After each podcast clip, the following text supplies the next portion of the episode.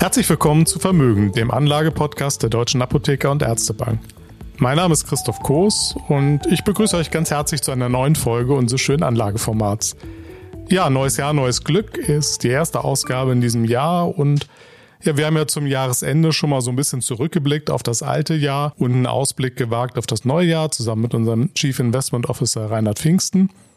Heute wollen wir jetzt ein bisschen mehr ins Detail gehen und dazu habe ich mir heute einen Anlageprofi eingeladen, genauer gesagt Timo Steinbusch. Timo ist ja Leiter unserer Vermögensverwaltung, Leiter Portfolio Management und ja, erstmal herzlich willkommen, Timo. Ja, vielen Dank für die Einladung, Christoph. Sehr, sehr gerne. Ja, ich habe es schon gesagt, wir wollen ein bisschen tiefer einsteigen, haben jetzt also den globalen Rückblick und Ausblick ja schon mal gehabt. Daraus kam ja raus, dass 2023 aus Anlegersicht mal grundsätzlich ein ganz gutes Jahr war. Wie habt ihr euch denn geschlagen? Ja, also 2023 ist in Summe wirklich ein äh, gutes Jahr für die Anlegerinnen und Anleger gewesen. Wenn wir uns mal die Aktienmärkte einmal anschauen, durch die Bank weg positive Ergebnisse. Sicherlich mag es im asiatischen Bereich mit Blick auf China nicht ganz so rund gelaufen sein, wie man das erwartet hat, aber dafür sind die in Summe äh, weiteren Märkte deutlich positiv gewesen. Insbesondere die USA, Japan hat sich sehr gut entwickelt, aber auch eben die europäischen Märkte. Und das ist, wenn wir die Aktien uns anschauen. Richten wir den Blick auf das Rentenjahr. Da haben wir auch ein sehr, sehr gutes Rentenjahr gesehen. Und das ist im Wesentlichen getrieben gewesen vom letzten Quartal, das wir gesehen haben. Da hat der Markt ja so ein bisschen mal durch die Zinsentscheide, die wir im Jahr gesehen haben, durchweggeblickt und antizipiert, dass dann doch vielleicht Zinssenkungen kommen werden. Und zwar in diesem Jahr, 2024. Und daraufhin sind halt die Renditen ein Stück weit zurückgekommen. Da haben wir uns auch darauf eingestellt in unseren Portfolien. Da haben wir sogenannte Handelsstrategie zur Anwendung gebracht, wo man am kurzen, am langen Ende sich positioniert. Was bedeutet das? Wir sind in kurzlaufende Anleihen gegangen und in länger laufende Anleihen gegangen. Und da konnten wir dann von den Zinsrückgängen, die wir gesehen haben, sehr deutlich profitieren. Und das hat dann im Gesamtergebnis sehr gut funktioniert. Ein Blick auf Gold an der Stelle vielleicht noch. Das ist ja auch etwas, was Anlegerinnen und Anleger immer durchaus sehr interessiert. Gold hat sich auch im letzten Jahr sehr, sehr positiv entwickelt, insbesondere auch für den Euro-Anleger. Und da sind wir eben auch engagiert gewesen. Das klingt ja insgesamt, als wärst du ziemlich zufrieden. Genau, also wir sind mit einem sehr guten Ergebnis aus dem gesamten Jahr in Summe herausgekommen. Mal ganz doof gefragt, woran messt ihr denn eigentlich, wie zufrieden ihr seid? Also ob eure Performance gut war oder nicht? Also wir messen das Ganze immer im Verhältnis zu unserer Vergleichsgröße, der sogenannten Benchmark. Und wenn wir uns eine Benchmark eben anschauen, die muss verschiedene Bedürfnisse eben erfüllen. Sie muss verständlich sein, sie muss transparent sein und für uns natürlich ganz wichtig, sie muss für uns investierbar sein. Daran orientieren wir uns und wir orientieren uns, wenn wir uns die Benchmark anschauen, nicht nur an der Performance, das ist die eine Dimension, die wir uns anschauen, sondern wir schauen uns auch immer die Risikogrößen an. Das ist etwas, was Anlegerinnen und Anleger nicht immer direkt im ersten Fokus haben, aber es immer honorieren, wenn man etwas weniger Schwankungen im Portfolio hat, wenn es an den Märkten etwas stärker zur Sache geht. Mhm. Okay, aber was heißt das denn jetzt? Also du hast erklärt, was die Benchmark ist und wie ihr euch daran orientiert. Und wie habt ihr jetzt gegenüber eurer Benchmark abgeschnitten im letzten Jahr? Also das müssen wir differenziert betrachten auf der Aktien- auf der Rentenseite, weil wir die beiden Strategien oder diese beiden Assetklassen eben auch separat betrachten. Im Aktiensegment, da haben wir uns auf Benchmark-Niveau äh, letztendlich bewegt, sind aber von der Risikoseite auch deutlich hinter der Benchmark gewesen, was im sogenannten risikoadjustierten Ergebnis einen Topwert letztendlich gezeigt hat. Schauen wir uns die Rentenseite an, da haben wir auch einen Topwert, da liegen wir aber vor der Benchmark mit der APOVV Classic zum Beispiel und haben auch äh, ein geringeres Risiko. Und das ist eben das, was man am Kapitalmarkt äh, oder auch in der Finanzindustrie als ein sehr ideales Ergebnis eben sieht. Weniger Risiko, höhere Rendite. Und da sind wir dann unserem Managementauftrag an der Stelle auch wirklich sehr gut nachgekommen. Blicken wir mal ein Stückchen nach vorne.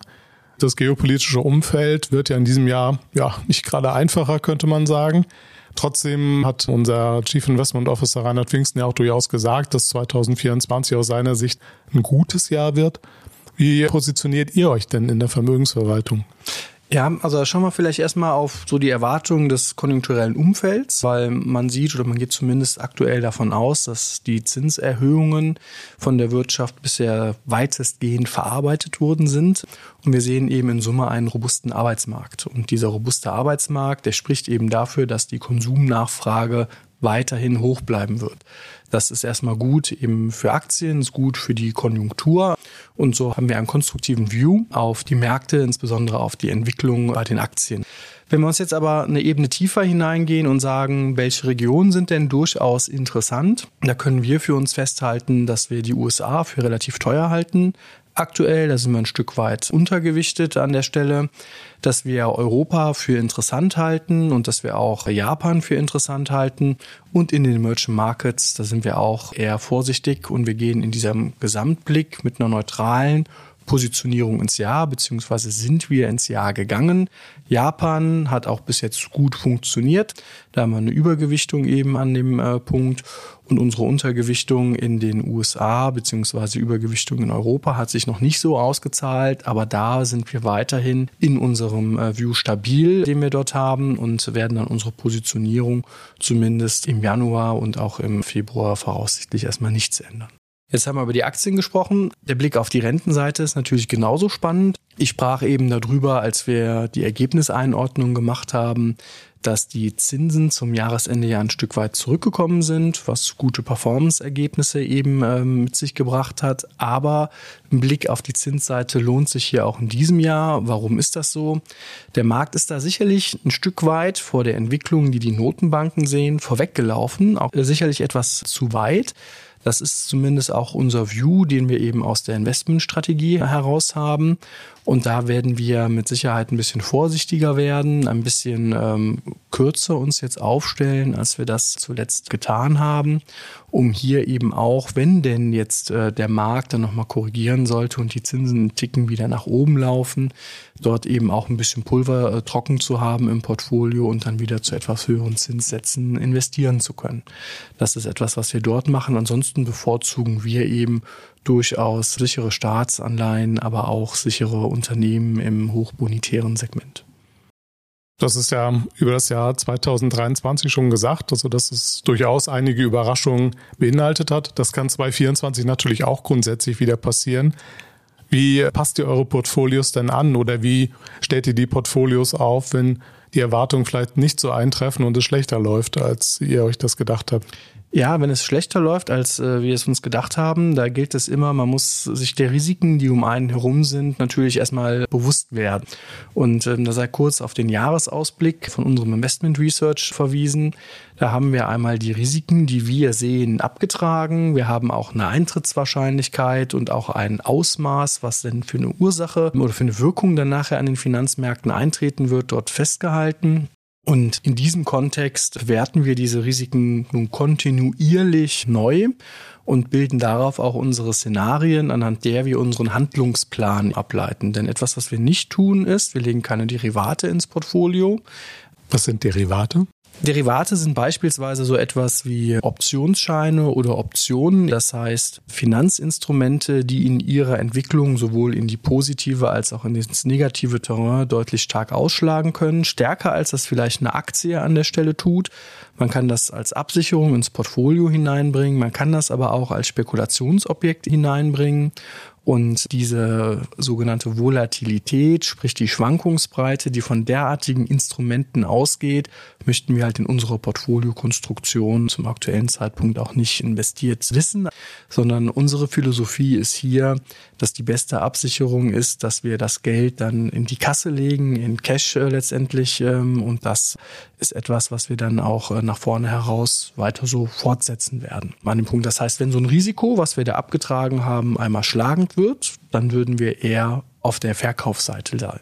Hm. Und das wird halt regelmäßig gemonitort. Und auch wenn wir beispielsweise eine neue Position aufnehmen, dann werden die Kollegen bei uns aus dem Risikomanagement hier auch immer eine Einwertung vornehmen. Wie wirkt sich das auf das Portfolio-Risiko letztendlich aus? Bei Anleihen haben wir auch einen entsprechenden Monitor, ähm, was betrifft jetzt die Ausfallrisiken, die dort mit eben äh, verbunden sind. Und so haben wir halt einen soliden Risikomanagement-Prozess, der parallel zum Portfolio-Management-Prozess läuft und beide interagieren halt miteinander, um hier auch die Risiken bewusst einzugehen, äh, die wir eben haben und auch frühzeitig zu erkennen, wenn man vielleicht ein Stück weit äh, aus dem Markt hinausgehen muss. Wenn ich jetzt bei euch anlege, bekomme ich diese ganzen Nachjustierungen, Adjustierungen, von denen du gerade gesprochen hast, bekomme ich die mit? Erzählt ihr mir darüber regelmäßig oder wie sieht das aus? Ja, wir berichten natürlich regelmäßig drüber. Einmal im Bericht, den wir zur Verfügung stellen. Dort sieht man das. Man sieht natürlich auch die Transaktionen, die wir durchführen im Portfolio. Das ist auch etwas, was ich als äh, Anlegerin oder Anleger da direkt sehen kann. Das sind sagen wir so die beiden Elemente, die wir dort äh, über unsere Systeme zur Verfügung stellen. Zusätzlich bieten wir quartalsweise einen Apotalk an, bei dem man auch interaktiv Fragen stellen kann, wenn man eben äh, Fragen hat. Ansonsten stehen unsere Beraterinnen und Berater dann natürlich auch jederzeit gerne zur Verfügung, Auskunft zu geben. Timo, vielen Dank für deine Einschätzung. Und ähm, ja, ich würde sagen, angesichts der Turbulenzen, die sich in der Welt bewegen, tut es immer gut, wenn man hört, dass es auch eine gewisse Risikoabsicherung einfach im Portfolio gibt. Und ja, wir drücken beide die Daumen, dass es trotz alledem ein gutes Aktien- bzw. Kapitalmarktjahr wird. Vielen Dank fürs Kommen und ja, liebe Zuhörerinnen und Zuhörer, vielen Dank, dass ihr dabei wart und ich freue mich schon, wenn ihr das nächste Mal auch wieder einschaltet. Vielen Dank. Tschüss.